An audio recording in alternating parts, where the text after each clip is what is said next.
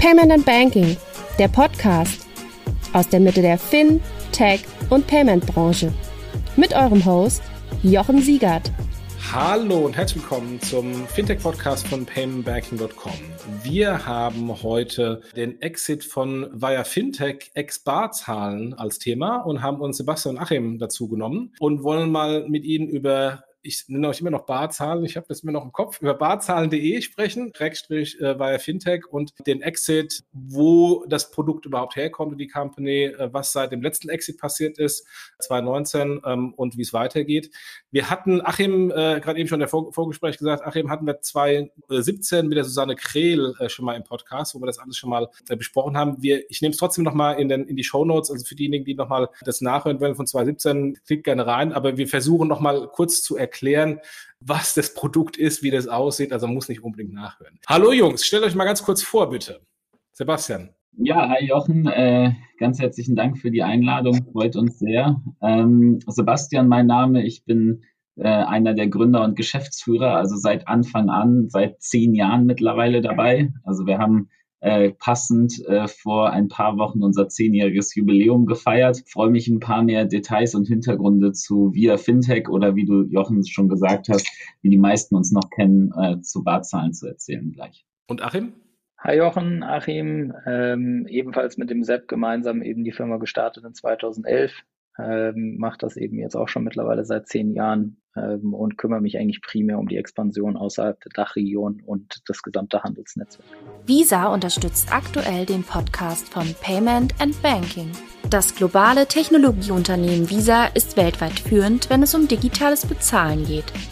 Visas Ziel ist es, die Welt mit dem innovativsten, zuverlässigsten und sichersten Bezahlnetzwerk zu verbinden und das in mehr als 200 Ländern und Regionen mit globalen und lokalen Kooperationspartnern.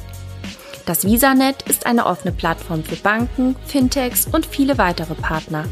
Hier entwickeln alle gemeinsam die Payment-Innovationen von morgen. Die digitale Geldbörse im Smartphone, aus dem Auto heraus bezahlen im Connected Car oder virtuell unterwegs mit Kryptowährungen. Visa ist mehr als eine Plastikkarte.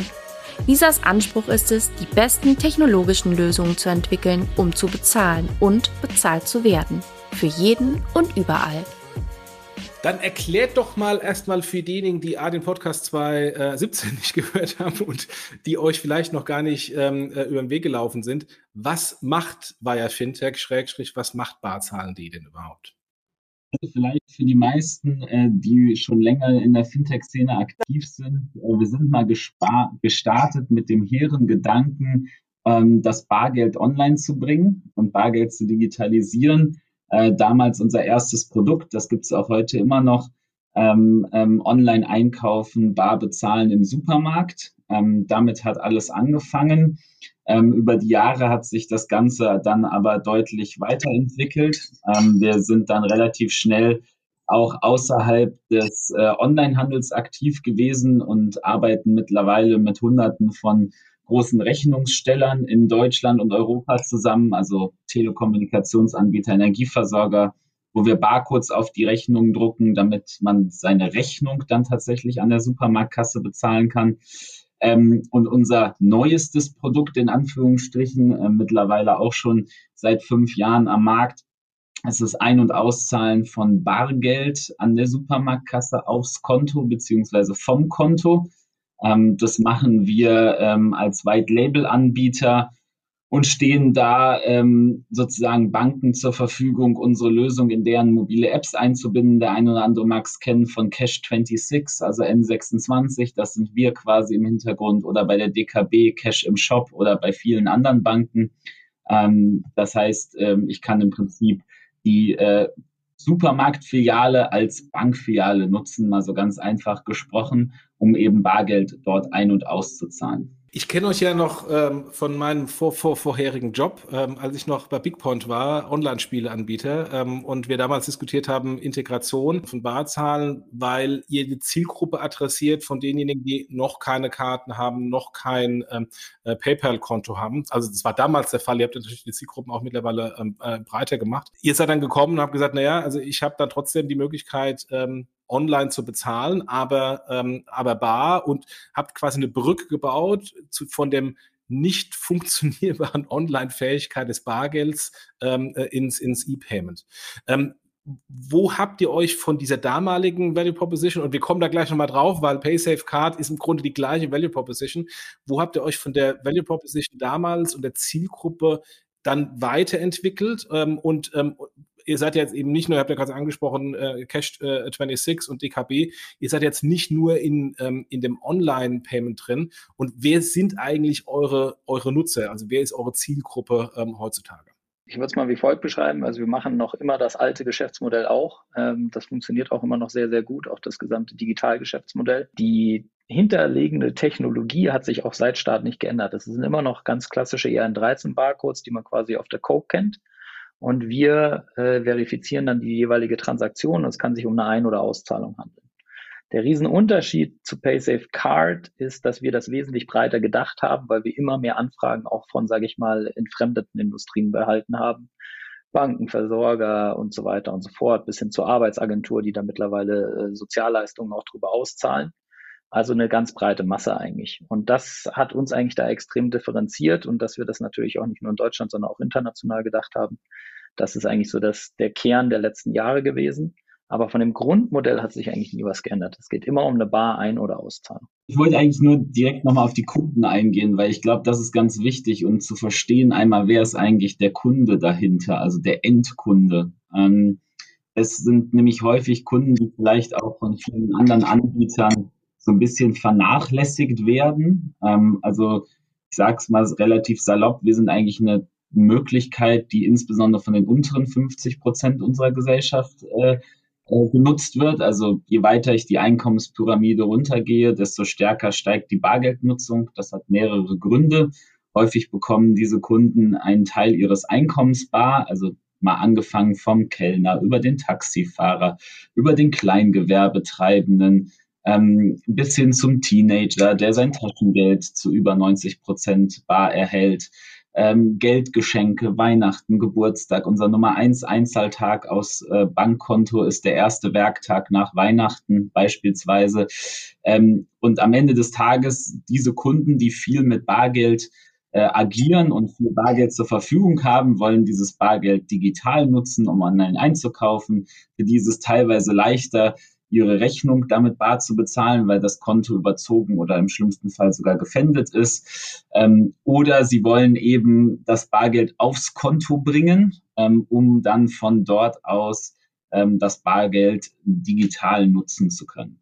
Ähm, und diese Kundschaft ist eigentlich immer die gleiche, egal über welchen Service von uns ich rede. Ihr habt äh, damals, es hat mich sehr beeindruckt, ähm, über mit eurer bereits angesprochenen Kooperation mit dem Staat, also mit äh, dem Sozialamt, habt es in die Tagesschau geschafft. und ich, ich saß, ich saß in meinem Zimmer hier in meinem Büro und äh, und, und schaute Fernsehen und nichts wieder erwarten plötzlich hier so, so ein Fintech äh, mitten im, in, der, in, in der High äh, Season der, der, der Tagesschau. Wie hat sich das denn entwickelt? Weil das war ja damals auch ein wahnsinnigen äh, PR-Effekt für euch. Ja, also das Geschäftsmodell an sich, das gab es schon ewig. Das lief historisch über äh, Schecks, äh, meistens ausgegeben bei der Postbank. Ähm, es gab dann eben unterschiedliche Bewerber, die dieses Auszahlungsgeschäft hätten abwickeln wollen. Die Postbank ganz klassisch eben über die 1200 Filialen, die die in Deutschland betreiben. Dann gab es damals noch die Wirecard, die die Idee hatten, dass sie das über Prepaid-Kreditkarten abwickeln könnten. Und der Endverbraucher geht dann zum Geldautomat und zahlt sich dort aus. Da war die Problematik, dass diese Sozialleistungen centgenau ausgezahlt werden müssen. Das heißt, ich kann die nicht auf 5-Euro-Scheine runden. Und das ist ja nun mal die kleinste Rundung, die mir halt so ein Geldautomat rausgibt. Und dann gab es halt uns, äh, die damals, glaube ich, knapp 10.000 Filialen in ganz Deutschland hatten, auch relativ gute Öffnungszeiten, also circa das Zehnfache von dem, was die Post hat, im Angebot hatte. Dann haben wir natürlich auch eine andere Preisinfrastruktur im Hintergrund, weil die Postbank stellt natürlich ihre gesamten Mitarbeiter und die Filialen, die müssen ja alle bezahlt werden. Und zunehmend werden sie ja leider immer mehr weniger genutzt. Dementsprechend steigen natürlich auch die Transaktionskosten, was ich dann für so eine Barauszahlung nehmen muss, damit ich das überhaupt kostendeckend abwickeln kann. Und dann waren wir sowohl servicetechnisch als auch eben preistechnisch, als auch eben in Sachen Digitalisierung. Bei uns kannst du halt den Scheck Du musst halt physisch ausgeben, bei uns kannst du den auch digital versenden. Du kannst bei uns den auch leichter sperren als so ein Scheck, was auch eine Relevanz hat, wenn der zum Beispiel dann doch das irgendwie nicht mehr bekommen soll. Und dann kam das Amt damals zu der Einschätzung, dass wir wohl der beste Anbieter am Markt sein. Und dann gab es die Kooperation. Sehr cool, sehr cool. Und das ist weiterentwickelt, also wird genutzt, ähm, insofern auch noch alles live etc. Alles live wird noch genutzt, funktioniert auch reibungslos. Am Anfang hatten wir natürlich ein paar Befürchtungen, dass irgendwie alle direkt die Supermärkte stürmen und wir gar nicht genügend Bargeld in den Filialen hätten. Ähm, da haben wir dann riesen Liquidationsanalysen äh, gemacht und geschaut, welcher Supermarkt hat wie viel Bargeld, in welcher Filiale und wo wird dann wie viel ausgezahlt. Das kann man ja auf die Standorte alles runterbrechen. Haben uns dann auch so Tools überlegt, dass man quasi auf dem Schein quasi andruckt, die nächsten drei Filialen und sollte eine Filiale schon relativ penetriert worden sein von vielen Auszahlungen, äh, dass man dann eben andere angibt. Ähm, dann haben wir neue Sprachen hinzugefügt. Also mittlerweile gibt es den Zettel eben nicht mehr nur auf Deutsch, sondern über 20 Sprachen, die der Sachbearbeiter dann auch auswählen kann. Ähm, und das wurde alles gebaut und das funktioniert eigentlich alles wesentlich reibungsloser, als wir am Anfang vielleicht auch gedacht haben. Und das läuft jetzt seit Jahren durch und wird auch die nächsten Jahre wohl so weiterlaufen. Könnt ihr da was sagen zu, zu Volumen, also das Cash-Volumen, was da ausgezahlt wird? Glaube, das dürfen wir nicht, weil es diesem Amt ja gehört. Ähm, das würden wir schon sonst sagen. Also ich hätte damit kein Problem, aber ähm, ich weiß nicht, ob der Staat es unbedingt will. Nicht, dass das noch einen Anreiz am Ende gibt, dass Leute sagen, ich will das gar nicht mehr auf meinem Konto haben, ich will es bar haben. Also ich glaube, achtstellig, ähm, achtstellige Volumina sind es. Ähm, also schon, schon sehr ordentlich, also viel Geld, also mehr als man denken würde. Das ist so ein bisschen vielleicht die Message und ähm, hängt natürlich auch so ein bisschen von Zeiten und Co. ab, aber das sind schon sehr enorme Volumina, die dort ausgezahlt werden. Äh, ganz kurz, bevor wir um die Exits reden, nochmal ähm, äh, das Thema äh, Corona, ähm, was ja uns seit ähm, einiger Zeit beschäftigt. Äh, jetzt, ähm, wenn man die, die PEM-Statistiken anschaut, ist ja die Bargeldnutzung massiv eingebrochen. Ähm, wie hat es euch denn erwischt? Äh, gehört ihr zu den Corona-Gewinnern oder zu den Corona-Verlierern? Weil auf der anderen Seite müsst ihr auch ein Gewinner sein, weil E-Commerce total durch die Decke gegangen ist. Ist es so, ähm, hat sich die Waage gehalten oder was ist unterm Strich äh, besser gelaufen? Also äh, sehr spannende Frage und äh, ganz ehrlich, also als Corona ausgebrochen ist, war unsere persönliche Sorge auch sehr groß, dass es jetzt einen negativen Effekt auf unser Geschäft hat. Ehrlicherweise ähm, hatten wir aber sehr viel Glück, weil wir eher als klarer Gewinner aus der Krise gekommen sind. Warum, erkläre ich auch in Kürze. Ich glaube, das, was man natürlich nicht abstreiten kann, ist, dass die overall Bargeldvolumina und Bargeldzahlungen zurückgegangen sind. Ich glaube, das ist auf alle Fälle, was man gesehen hat. Nichtsdestotrotz, trotz Corona sind es immer noch irgendwie über 40 Prozent der Volumina, über 50 Prozent der Transaktionen. Ähm, was sich aber geändert hat, und das hat uns eher geholfen, also wir hatten 2020 das Nummer eins Jahr ans wenn es um B2B-Onboardings gegangen ist, also neue B2B-Kunden, die wir gebordet haben, dass sich viel mehr Unternehmen halt damit auseinandergesetzt haben und ich sag mal ganz salopp, der Leidensdruck größer geworden ist, ähm, eigene Bargeldinfrastruktur zu betreiben. Das heißt, je, wenn der Geldautomat, um mal ein Beispiel zu nehmen, auf einmal nur noch 50 Prozent der Transaktionen abwickelt, die meisten Kosten eines Geldautomatens aber eben Fixkosten sind und damit die Kosten bei, ich sag mal, nicht äh, auf 50 Prozent runtergehen, sondern vielleicht bei 90 Prozent verharren, dann schießen wir natürlich die Transaktionskosten extrem durch die Decke. Ja, gleichzeitig gibt es auch viele bankenunabhängige äh, Unternehmen, vor allem zum Beispiel Energieversorger, die eigene äh, Bargeldinfrastruktur mit Kassenautomaten oder Kundencentern und Personenkassen betreiben, ähm, noch. Ähm, und all die ähm, haben sich natürlich jetzt in der Krise noch mal mehr damit auseinandergesetzt. Ist es wirklich sinnvoll, eigene Bargeldinfrastruktur zu betreiben? Und wenn ja, in welchem Umfang?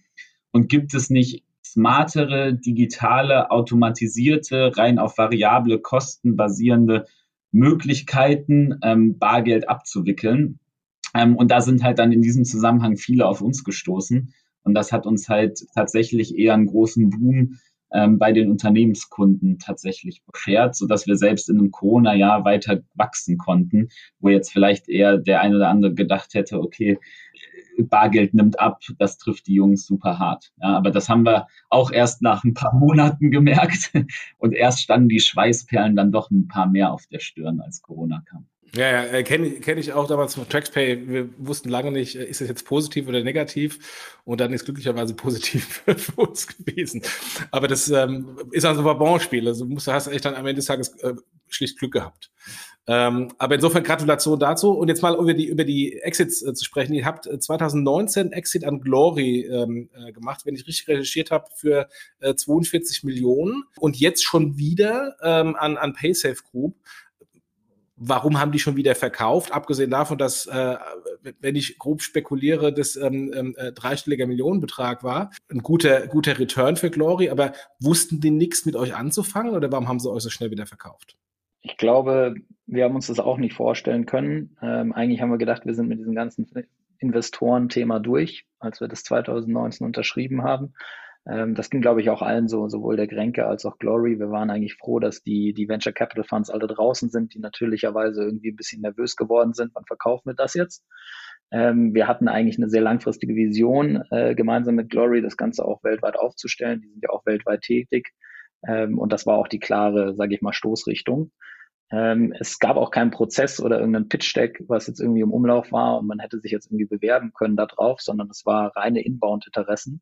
Also PaySafe hat sich intern überlegt, äh, wir wollen das eigentlich unbedingt bei uns haben.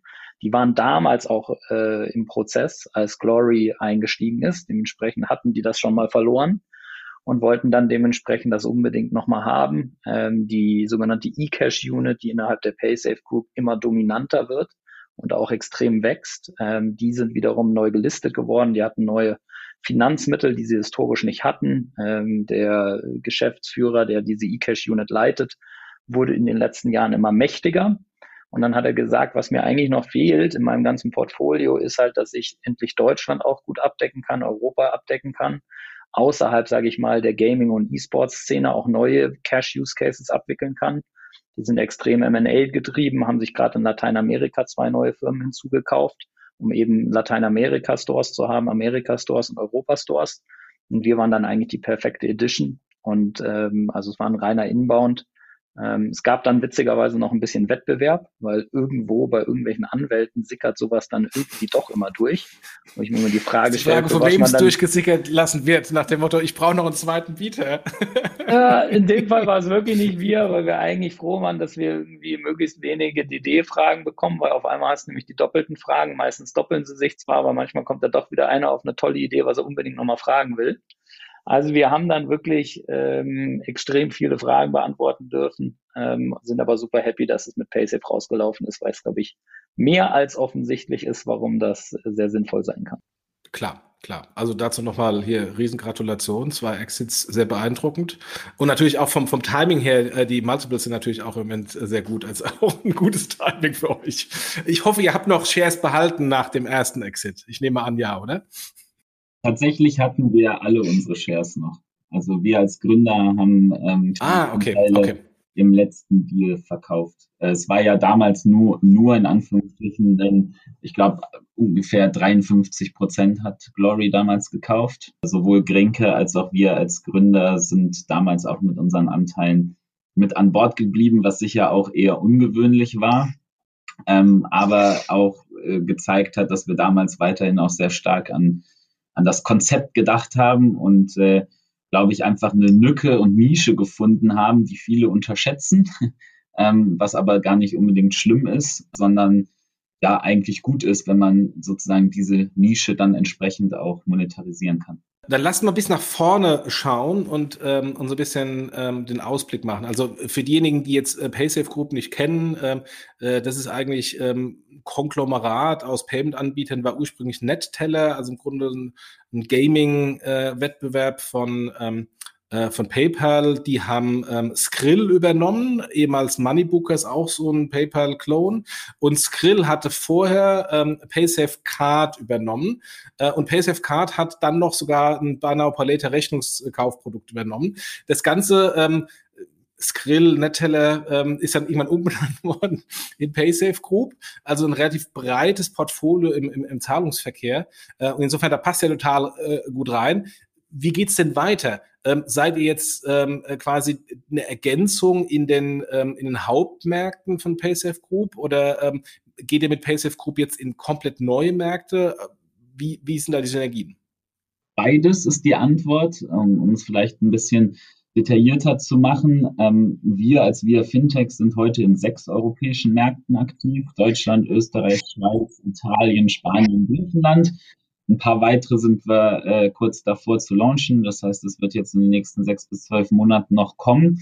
Ähm, PaySafe Card wiederum ähm, ist in 27 europäischen Märkten ähm, und hat in Summe knapp 200.000 POS sozusagen across Europe. Wir haben ähm, um die 20.000, ist aber auch nicht hundertprozentig vergleichbar, die Anzahl der POS, weil äh, PaySafe Card primär mit Distributoren arbeitet. Ähm, wir primär Direktintegration in Supermärkte haben.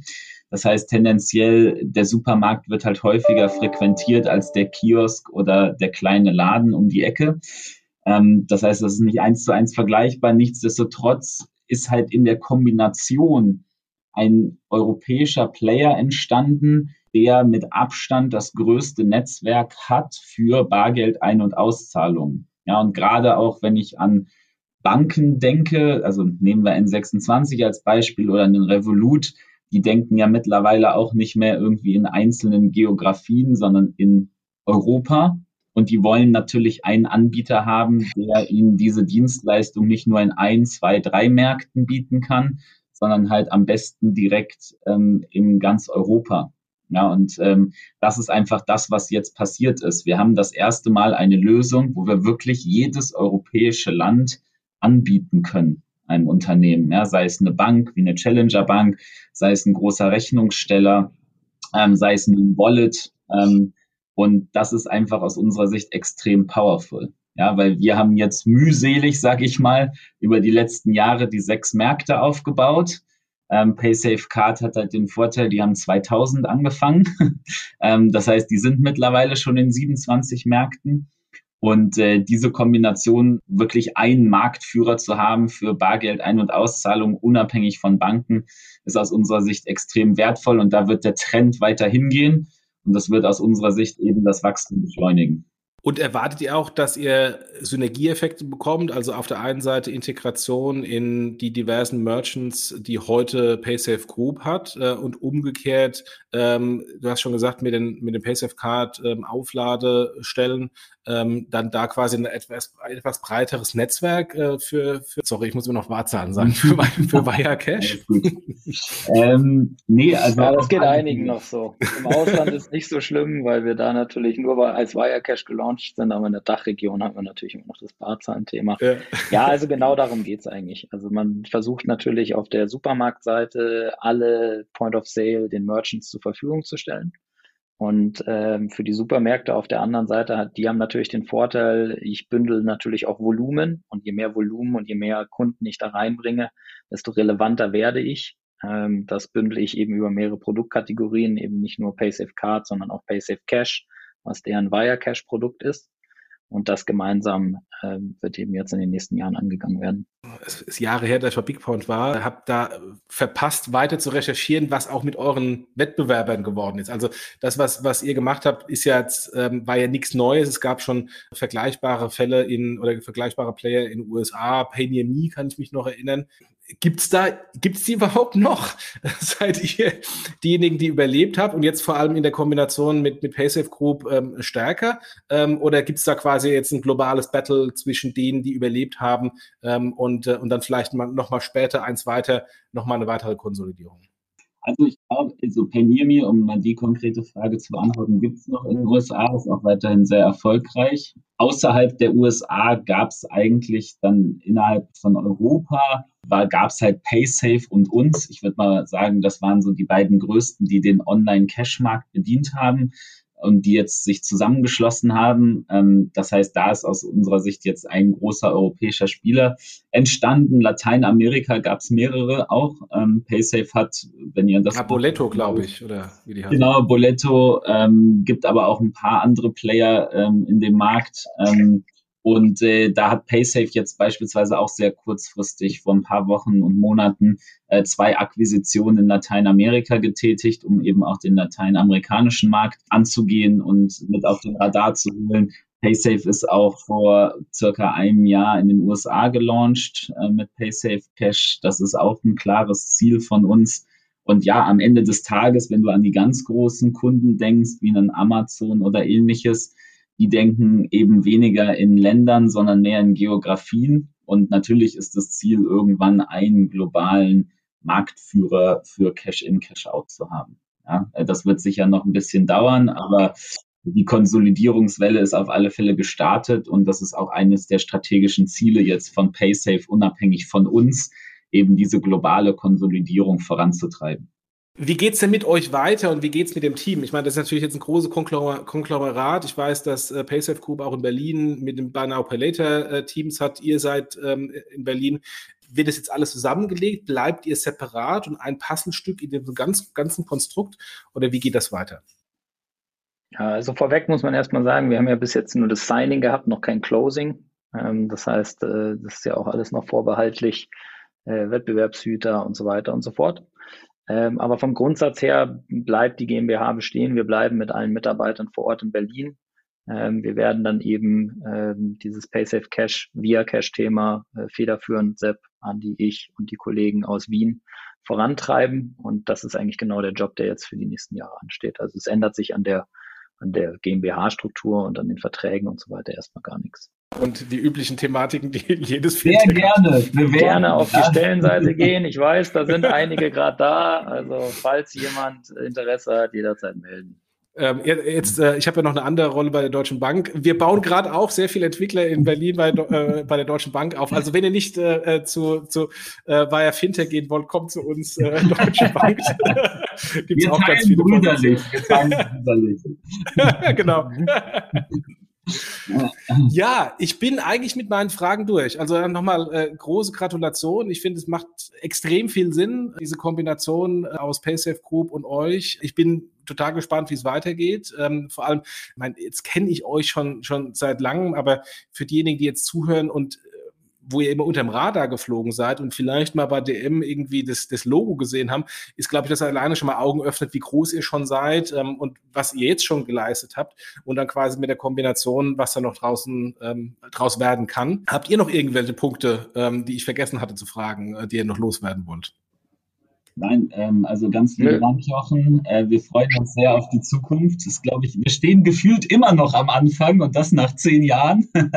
also ich glaube, da ist noch sehr, sehr viel Potenzial in dem Markt. Ähm, und äh, ja, wir sind motivierter denn je, ähm, den europäischen Markt zu rocken ähm, und hoffentlich äh, noch viel mehr. Und äh, ja, äh, freuen uns auf die Zukunft. Ja, dann beobachten wir euch, äh, covern euch bei Payment Banking garantiert mal wieder. Und dann sehen wir uns hoffentlich, wenn jetzt demnächst mal wieder Corona vorbei ist und wir mal wieder Party machen können, auf einer der Fintech-Partys in, in, in, Berlin.